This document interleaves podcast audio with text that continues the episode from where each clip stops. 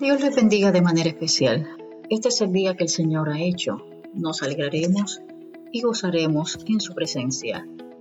Continuamos reflexionando sobre las conversaciones privadas de Jesús. Esas enseñanzas que se reciben no desde la predicación, sino desde la conversación.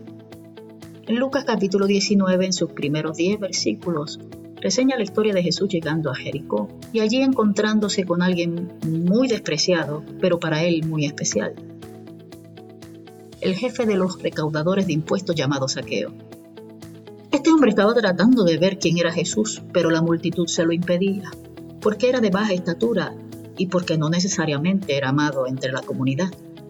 Por esa razón se adelanta, corre y se sube a un árbol sicómoro para poder verlo, ya que Jesús iba a pasar por allí.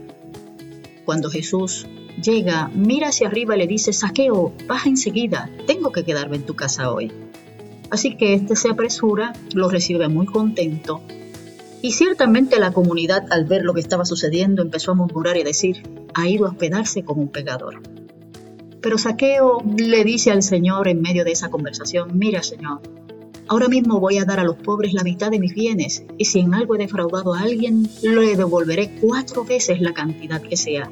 Jesús de Nazaret exclama, hoy ha llegado la salvación a esta casa, ya que éste también es hijo de Abraham, porque el Hijo del Hombre vino a buscar y a salvar lo que se había perdido. Qué maravilloso, ¿verdad? Jesús de Nazaret se invita a la casa de un publicano, de un hombre pecador, de un hombre que no era considerado ni justo ni bueno en medio de su comunidad. Curioso porque saqueo significa precisamente puro y yo creo que este saqueo no tenía nada de puro en su carácter personal. Pero Jesús vino a buscar y a salvar lo que se había perdido.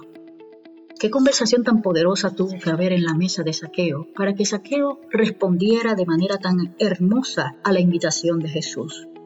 Fíjense que Jesús ha elegido pasar la noche en la casa de un hombre pecador. Así que si Jesús entraba en su casa, se sentaba en su silla y dormía en su cama, iba a salir deshonrado a la mañana siguiente y se supone que cumpliera con los ritos de purificación. Pero allí estaba Cristo, dispuesto a sentarse a la mesa con alguien impuro para liberarlo, para salvarlo, para alcanzarlo. Saqueo recibe el inmenso don de la aceptación a los ojos de Cristo, quien está dispuesto a entrar a su casa.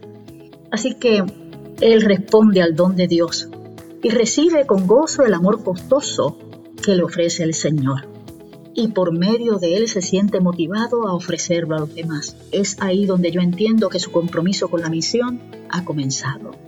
Qué maravilloso, qué hermoso encuentro, qué conversación tan profunda se dio en esa mesa.